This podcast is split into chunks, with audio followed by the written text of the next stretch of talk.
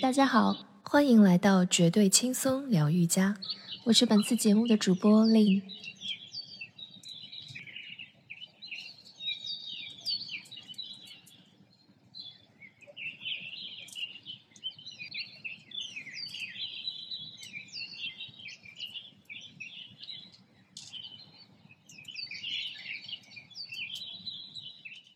本期节目，我们很荣幸请到我们的老朋友，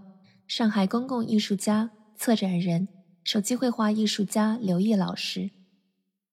此次，刘毅老师将和我们分享他于上海封控之初一时兴起在阳台上录制的鸟鸣声，是如何成长为一个大众一起参与与分享鸟鸣声的可持续的公共艺术项目——鸟鸣电台，以及如何从一个单纯的日常分享。成长为疫情下所形成的公共领域的疗愈项目。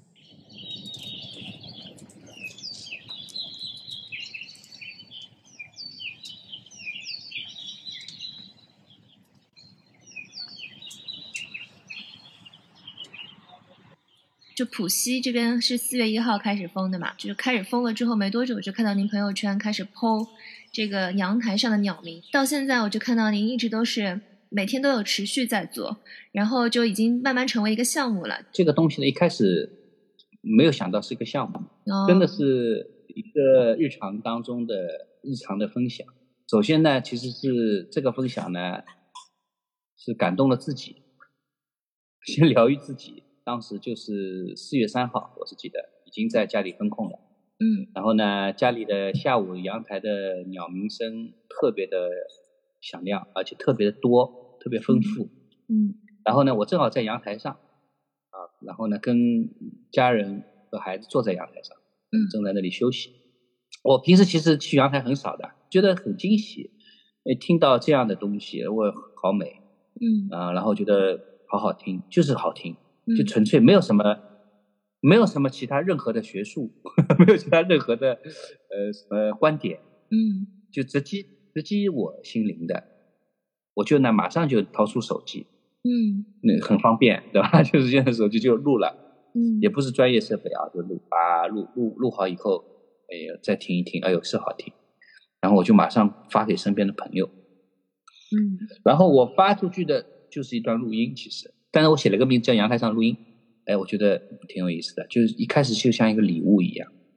就是我被这些呢鸟鸣所感动，所觉得好听，然后我就把这个。我听到的这个很好听的东西呢，又是一种分享，嗯，啊，分享给身边的一些朋友，最近的几个朋友圈就聊得多天，正好在前面，我就发给发给朋友之外，我在朋友圈也发了一条，就像我的日常的绘画一样。当时我说了一句话，在朋友圈里面，我说是我发了就是录音的名字啊，就叫二零二二四三阳台上的录音。然后呢，我就说了一句话，留了一个言说，当我把这段录音传给好友时，说不想听。因负面消息不敢点开了，我很明白，所以我解释这是下午在阳台，好久没有听到城市阳台上这样的鸟叫声，一时激动录下来，与你分享这一段一瞬美好。嗯，然后到了晚上，有一个学生，有原来的一个学生，也不是我自己专业的，当时是选修课教过的一个服装专业的一个女生，她现在大四，也关在那个封控在那个他们的松江的这个寝室楼里面，她也录了一段。给我，呃，还写了一句话。四月三号二十三点二十二分的时候，他说看到老师分享鸟鸣声，十分感动。在宿舍隔离能常常听到，哈哈，江南无所有，聊镇一枝春，也把我录的分享给老师，希望您天天开心。我就产生了这个念头，就是我在这个下面的留言里面，我又写了一句：如果你愿意的话，明天，明天那个时候还叫明天，这个是已经四月四号了。四月四零点零三分的时候，如果你愿意的话，明天在各自阳台用手机录鸟鸣发我，一起录一起传递。嗯，然后括号，这也是刚刚收到一个学生也录了一段鸟鸣送我的启发，这是当时的。然后祝发我的文件名杨大山鸟鸣录音某某署名，这是最早的一段发起的一个文字。在但是在之后的过程呢，我还修正了一些，比如说地点啊什么增增加进去。他就是说在不断的在增长的。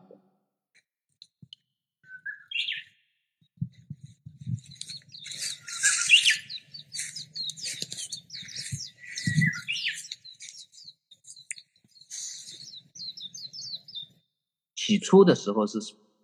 每天要收到将近十几二十条鸟鸣，我我就觉得很兴奋，但是呢，又不想做的太快，我是想这个事情能够持续下去。我那天大鱼有一个也来支持的大鱼啊，你知道大鱼有个叫朱丹的，其中一个合作人，他问我你这个是什么时候结束？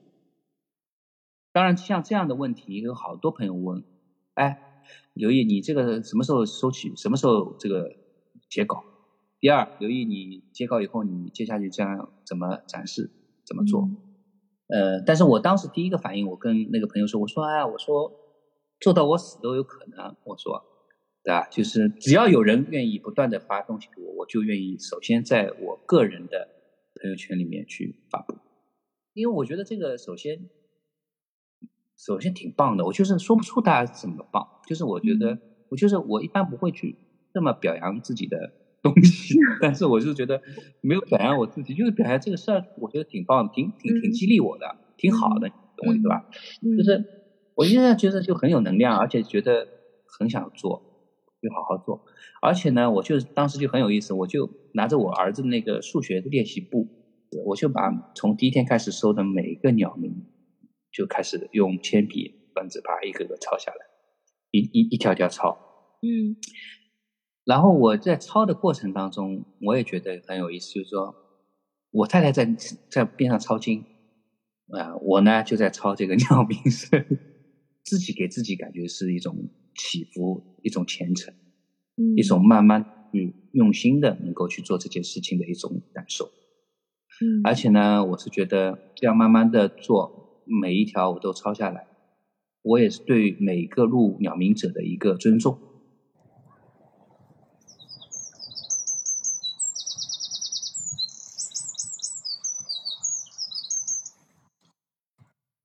其实是从四号开始收集的嘛，到现在为止不知道有多少条了。因为我有看到您朋友圈每天都有选选着发一些出来，然后我看到不只是上海我们风控的风控的同志们，对，还有还有很多很多外省市的也愿意来分享。已经两百多条了，但是还有很多在手机里还没有发下来。嗯，已经两百三十几条了，现在还有的呢，是我后来发起以后呢。我也去找我身边的一些朋友资源，我说一些共鸣者啊，有的是自发的，有的是我去找他们的。我说，哎，能不能一起发起，我们把这事情能够影响力做做大，然后大家也能够一起来收鸟鸣，来发鸟鸣，来传播鸟鸣。嗯，大家，我只我只要一提，他们就一拍即合，就大家都很支持。如果再有扩散，那我就真的是。失控了啊！这种这种失控的美好，挺好，野蛮生长。失控的美好，那我觉得，对你说的这个词，就是我那天我前天我跟我太太在说，说了一个词啊。我看我太太挺有意思，她也跟我聊，她说你就像个园丁。对啊，我说园丁的搞的就是我种下一棵树，嗯，然后树之后长成什么样，嗯，都不知道，嗯，但是它一定会长得很好。我就是很期待这种。撒下一颗种子，能看到呃这种自然的呃有机的继续生长的，然后呢反过来再会重新给我新的惊喜的，嗯，啊一种一种状态，而这种惊喜也是一种疗愈吧，我想。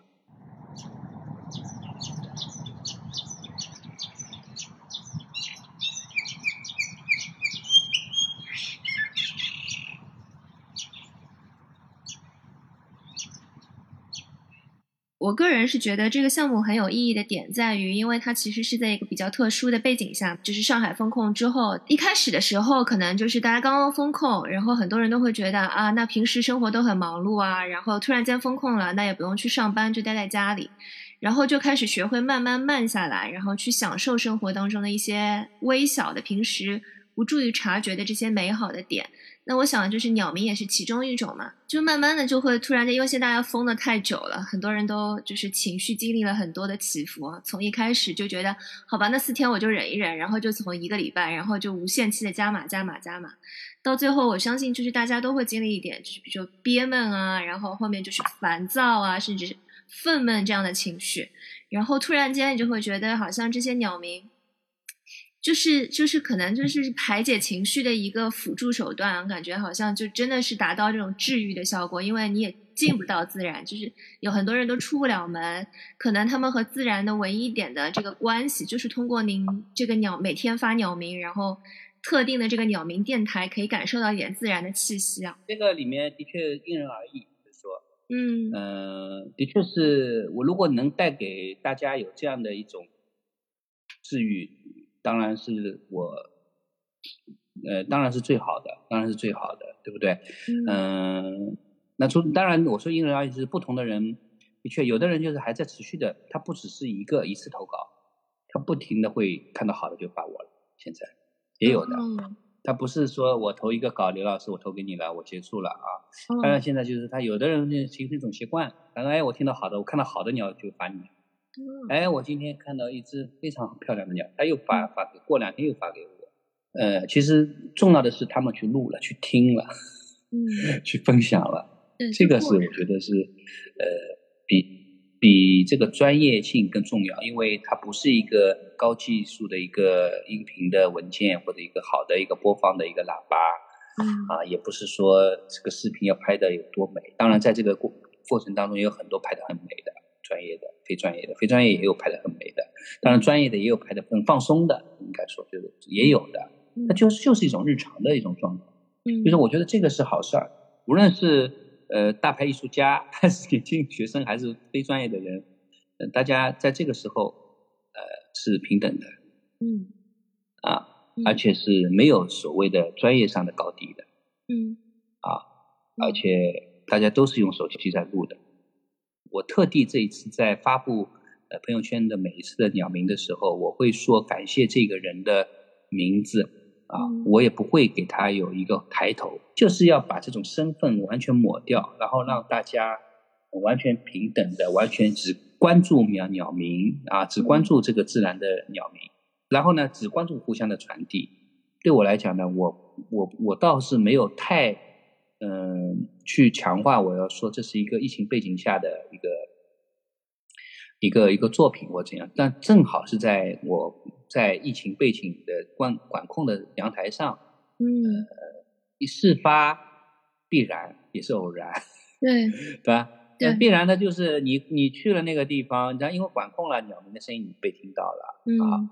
那人少了，鸟鸣声音听得更多了。对吧？嗯，偶然的是，我做了一件偶然的事情，就是很很感性的发了一个朋友圈，很感性的去发给朋友们。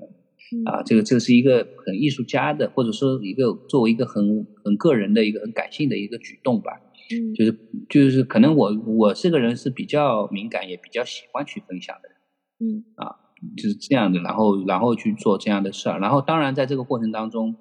呃，他未来。呃，未来那我就觉得它就会变成一个很好的，呃，一个分享的一个好听声音的一个一个一个一个一个方法，嗯，一个机制，一个内容啊。然后就像我前面说的，我是种下一棵树，让它自由的生长。嗯，我其实期盼的是这个东西一个点抛出来以后，未来它能够互相成为大家把鸟能去更多的去关注身边的一些鸟鸣声。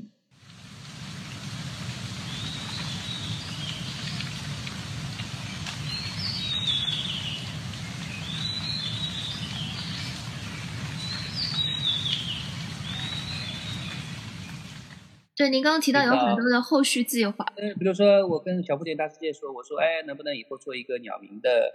呃音乐会，一个一个演奏会，对吧？我说请小朋友来一起听，和那个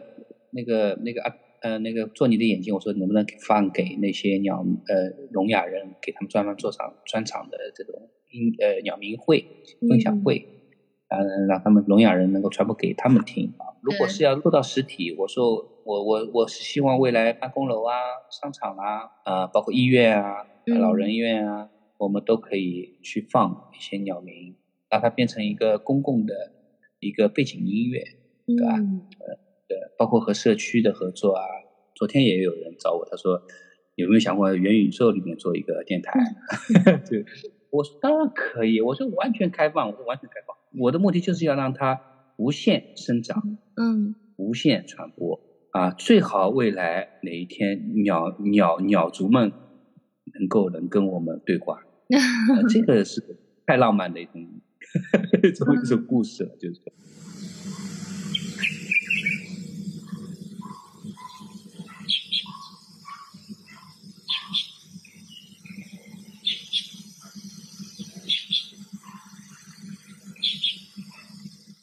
提到了好几次鸟鸣电台哦，因为我知道你最初这个项目的名字是阳台上的鸟鸣嘛，因为您在阳台上录了这样一个鸟鸣，然后就拿这个做一个文件名，然后就是让大家来呃分享和传播的时候，接力的时候也是说录阳台上的鸟鸣。然后现在您刚刚提到好几次鸟鸣电台，我不知道这个鸟鸣电台现在是什么样的情况？它是已经成型了吗？然后。您是怎么设想的？还是说它已经在运作了？也也有朋友在问你之后会怎么做？我说之后做成一个电台啊，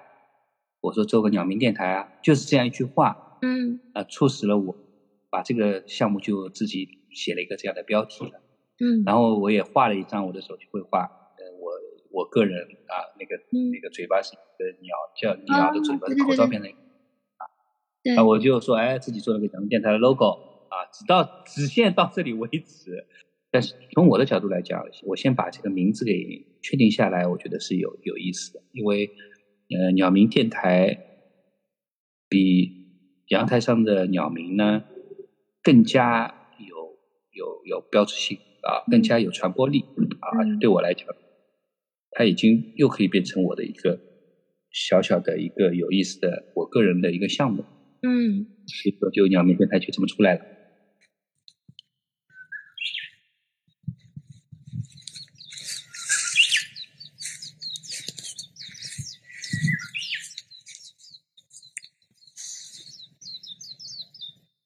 鸟鸣收录来以后再继续播放，当然有更好的设备收之外，公众的呃一般的普通设备收来以后，我们有自己非常专业团队来来编辑这些，那么让它有些地方呢也可以让它变得更加好一点，然后把我们的专业性用上去。我觉得我还是想要慢慢做，嗯，就是我我是觉得，嗯，这个过程啊，这个慢慢做的过程很自然。嗯，就就是这个给我感觉是重要的。嗯，就是我我在收一个，我整个这个这个作品也好，这个项目也好，它的一开始就是很自然的、很日常的一个东西。嗯嗯，我说的自然是不论是鸟鸣的这样一个自然的声音的分享，大自然的，还是我们作为人在这在这个城市里的一种自然的一种日常啊，这也是自然。嗯，但是我。对我来讲，这种自然，呃，自然而然很重要。就是说，就是不要轻易的、刻意的去引破坏掉这种，呃，自然的感觉，因为自然是不成熟的。嗯，就是就是，当然这个成熟是可能相对而言的，对吧？就是你成熟的电台，成熟的就一个团队来做啊，很快啊，大家就马上就有马上就有这种工业痕迹在里面。而这种痕迹呢，我觉得就这种味道就没了。嗯，所以说我是想保留这种，就是纯人工保留这种做，嗯，纯人工化的，慢慢做，让它慢慢来。嗯啊呃，先做，就至少我在我自己的这个电台，我自己的朋友圈的我是这么做。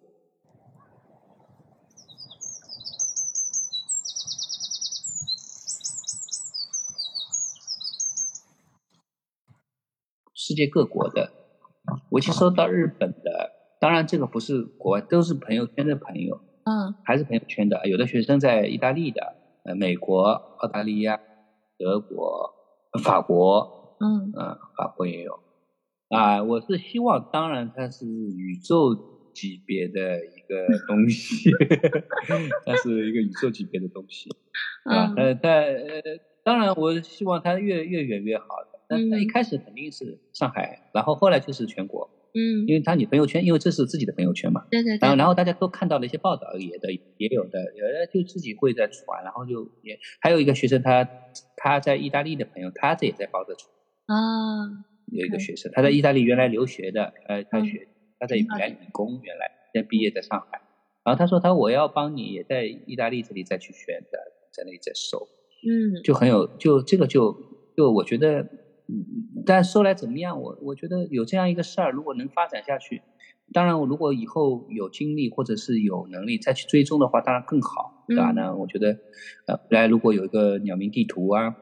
或者这个地图当然也在鸟鸣电台的里面，对吧？它是实时的，应该不停的发生的，就哒哒哒哒哒，又出来又出来了，那个数据，然后就是收集这些鸟鸣，最好全部收来，然后呢，各个地方的，其实其实这是一个动物的生物的动作，嗯，这个生物里面有两个在合作的，一个是鸟，一个是人。这种生物生物的这种动作，然后还有点位的不同，让这个作品或者让这个活动，我觉得它的意义更更大，更有意思。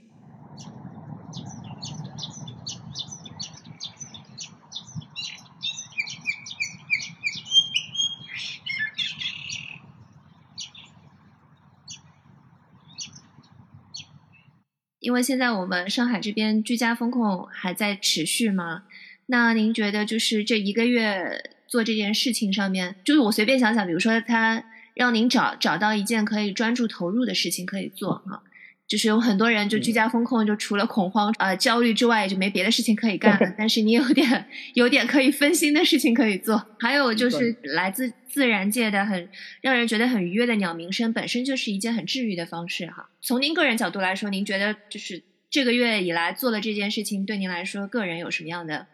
你既然不想谈意义，我们就谈谈影响吧。首先肯定是治愈，我就一开始就说了，先感动了自己出来的，嗯先把自己搞爽了。哎呀，怎么那么好听？哎呀，当时就是哎呀，真好听。嗯，就第一个反应就是这样。那然后我就每天都听到好听的东西。嗯。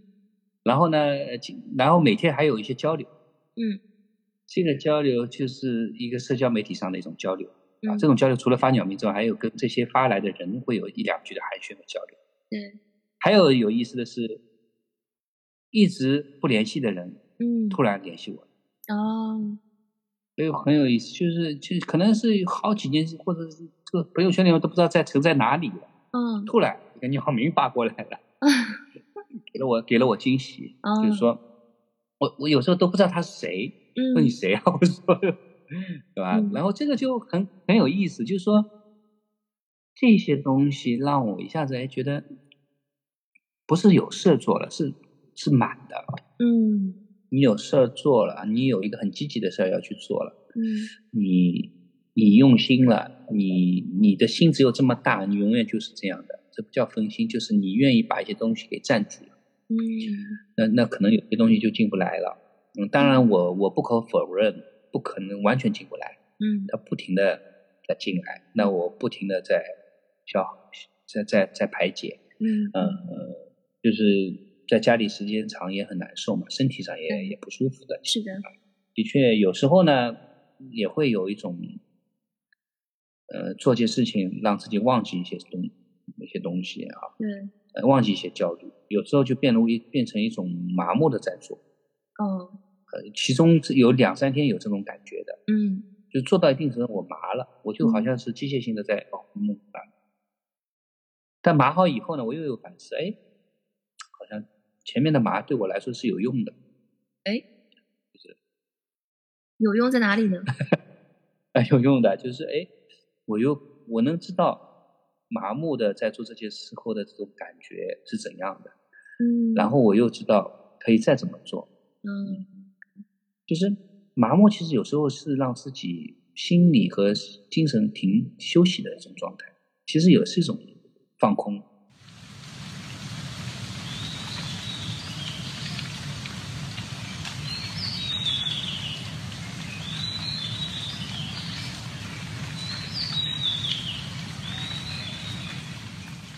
您除了每天就是忙于照顾家里人，然后呃打理家家庭，把自己手上一些该做的事情先先准备起来，除了做这个鸟鸣这个项目之外，还有一些什么样可以对抗一些，比如说郁闷啊、憋闷情绪的一些方式吗？有自己的这些小的这个方式可以跟我们分享一下的吗？我以前好像有很多方法，但我觉得都不能真正的解决。最近都不管用了是吗？不是最近不管用，我对所有的这种闷或者不爽，嗯，呃，我以前好像在寻求一种方法，就像你来问我有什么好的方法，我现在最好的方法就是你要接受它，嗯。你要面对它，嗯。你要承认现在是不爽的，嗯。你不舒服的，嗯。然后你就会减少很多幻想吧，应该。但是你要去寻找一种方法逃避是肯定不行的。嗯，我就得接受，嗯不是发泄，就嗯告诉自己嗯不爽。嗯，我本来嗯期待您会说，就是如果不爽的话，画张画画出来就爽了。不是你不爽，你接受了以后，你会去去做些其他事情的呀，啊对吧啊，嗯你肯定会去做其他事情。你你得你你首先得觉得这种不爽也是一种爽吧，就是这种不爽就也是一种正常情绪，对吧？啊，就就就是你对觉得这个东西其实会给到你一些东西，嗯啊嗯嗯，特别是从我创作角度来讲，我每次在不爽的时候，我觉得创作的很多东西是对我来说，我自己会很喜欢的东西，也是我会画的比较好。哦，了解了。嗯嗯嗯，我也嗯，我觉得它能直接的把你的身体里面的一些东西啊给调动起来。嗯啊嗯当然，这太愉悦的东西也是会这样。嗯，当然，我很多的作品里面有很多就是遇到很不舒服的时候，会有一些东西会，呃，就是观者会能感受得到，他们告诉我他看到了一些我的东西。嗯我觉得，我觉得，我觉得这个就也许也是，如果你要说方法，这也是方法吧。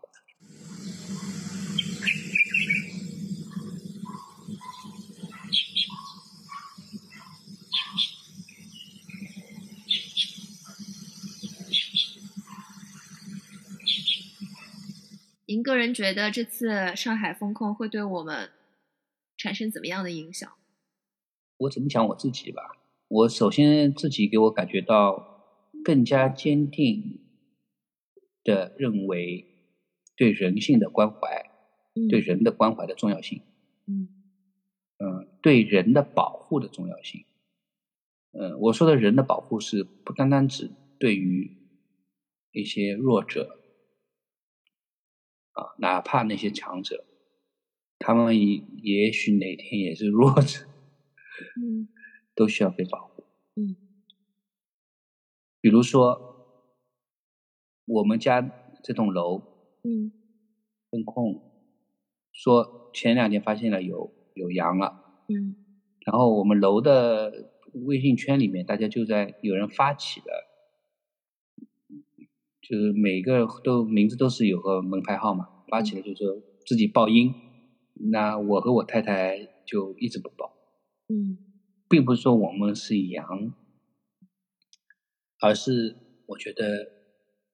这种保护和这种反抗吧，其实是对那个羊的人的保护。我觉得，嗯因为就算知道了又怎样？他们，嗯我就在想这个问题，他们都知道又能怎样呢？对吧？就是就是这样问题。所以说，我是觉得，就是这类的事情让我觉得，就人其实是更需要去关心，呃，更需要是有更坚定的要去保护一些一些人，或者去帮助一些人。这个是真的是这样。我觉得在整个疫情过程当中，的确有好多的看到了好多非常美好的东西。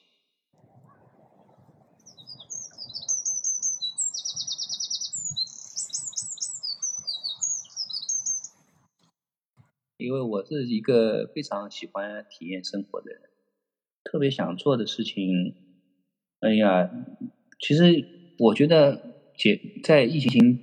隔离的时候，其实我也有一些有一有一些享受的东西。嗯呃，原本的我们的工作的确是很忙，嗯嗯，很琐碎，很焦虑。其实工作也很焦虑的，嗯有时候。但是疫情反而让你，就像我说的，前面你如果你接受了。嗯你找到自己的点了，那你可能会去思考一些东西，反思一些东西。这个反思的这个时间和这个喘气的时间，这一次留给了我挺多的，嗯包括做鸟鸣电台，嗯就是一喘气的一种一个时候。回到你说的，那你这个气喘好之后，你会干嘛？那可能对于原本的一些东西，你也许会有一些新的看法。还有一点，我很坚持的一点，最近有又有一个心里有有一个非常好的一句话，但这句话呢，其实一直在萦绕在这里，就是说你要去做你觉得对的事情，永远保持一个嗯，不论是疫情还是非疫情，还是什么情，呵呵只要去做你永远觉得自己是对的事情，去做就行。哎，我因为我有个毛病，就是有时候也是患得患失，很多很犹豫的。到这个年龄也有很多这样的问，还有这样的问题，所以说我有很多地方做的也不够好。但是呢，在这种不断的冲击和不断的反思当中，有很多事情让你会更加大胆。嗯，啊，更加你的胆子会更加大，你的心会更加定，会更加稳。嗯，然后呢，某种角度也是一种成熟的。过程，